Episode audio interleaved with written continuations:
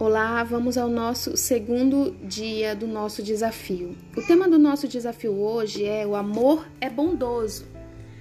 O nosso texto está em Efésios capítulo 4, versículo 32, que diz assim: Sejam bondosos e compassivos uns para com os outros, perdoando-se mutualmente, assim como Deus os perdoou em Cristo. A bondade ela é o amor em ação.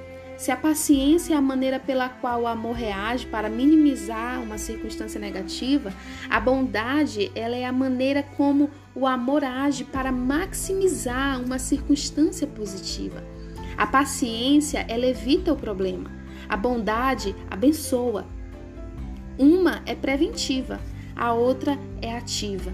Estes dois lados do amor são a pedra fundamental, onde são construídos muitos dos outros atributos que nós discutiremos no decorrer do nosso desafio. O amor, ele faz, ele nos torna bondosos e a, bondade, e a bondade nos torna agradáveis.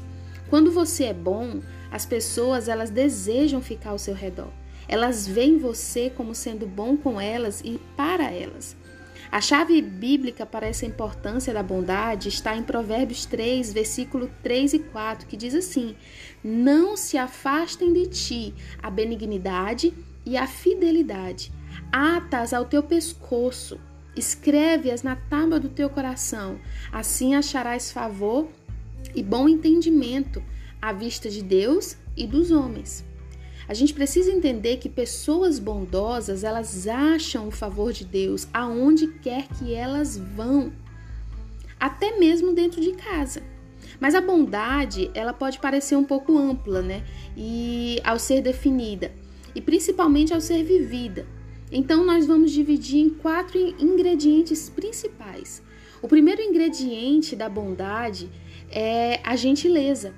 Quando você é movido pela bondade, você se torna alguém cuidadosa no modo como você trata o seu cônjuge, nunca sendo rude desnecessariamente. Você é sensível.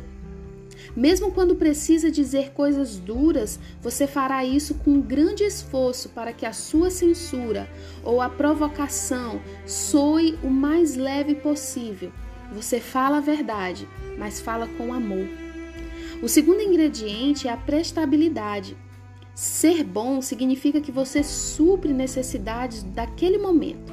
Se forem os afazeres domésticos, você se ocupa neles. Se você é, é requerido de você que você seja um ombro amigo, você dará seu ombro amigo.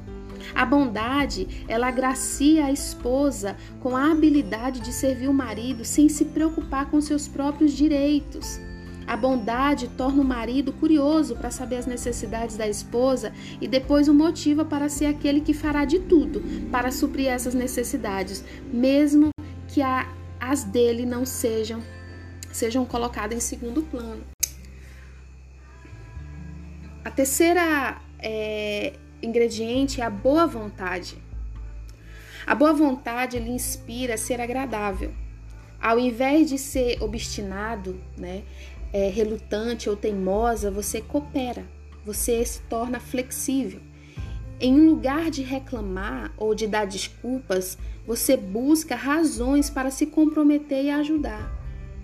Uma esposa gentil, ela acaba com milhões de argumentos em potencial, tendo boa vontade para ouvir primeiro, ao invés de exigir que as coisas sejam feitas à sua maneira. O nosso próximo ingrediente é a iniciativa. A bondade, ela pensa à frente e dá o primeiro passo. Ela não se senta esperando ser estimulada ou forçada a sair do sofá. A esposa gentil, ela será o que, a que cumprimenta primeiro, aquela que sorri primeiro, aquela que serve primeiro, a que perdoa primeiro, a que diz bom dia primeiro ou diz eu te amo primeiro. Ela não espera que o outro haja para então demonstrar amor. Quando nós agimos segundo a bondade, nós vemos as necessidades e então tomamos a atitude primeiro. Jesus ele descreve de forma criativa a bondade do amor na parábola do bom samaritano, encontrada na Bíblia na, em Lucas capítulo 10. A Bíblia relata a história de um homem judeu atacado por assaltantes. Ele foi deixado quase morto em uma estrada deserta.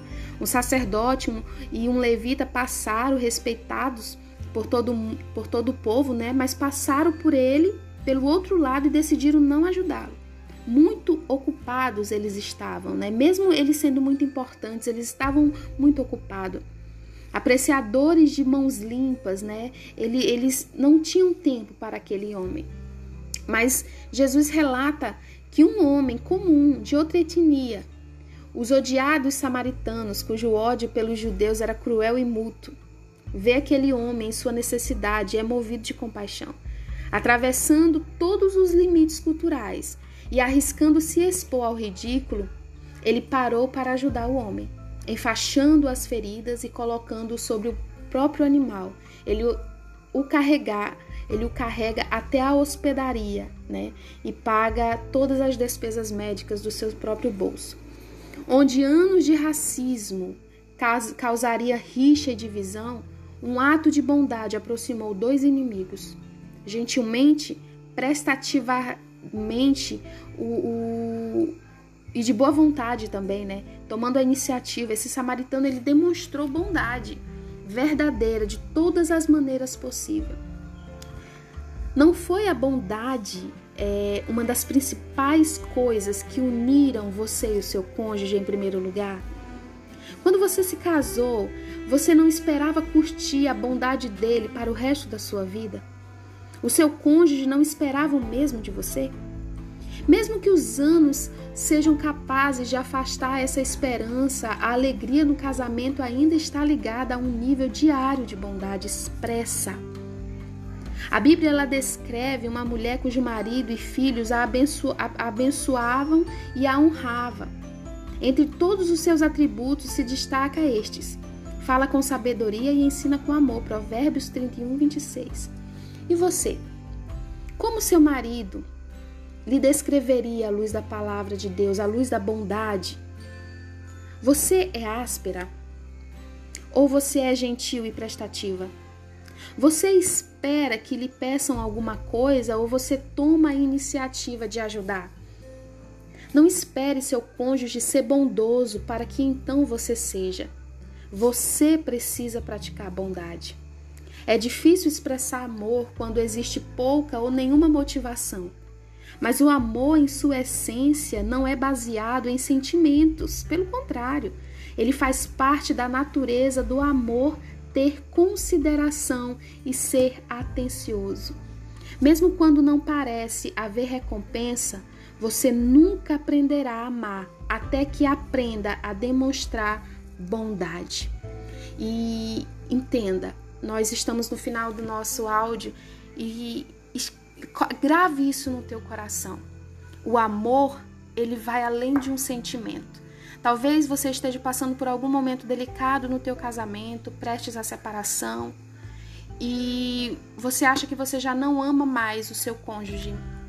Mas pratique, pratique durante esses 40 dias a bondade e você verá que vai reacender dentro de você aquela chama que você pensa que está apagada.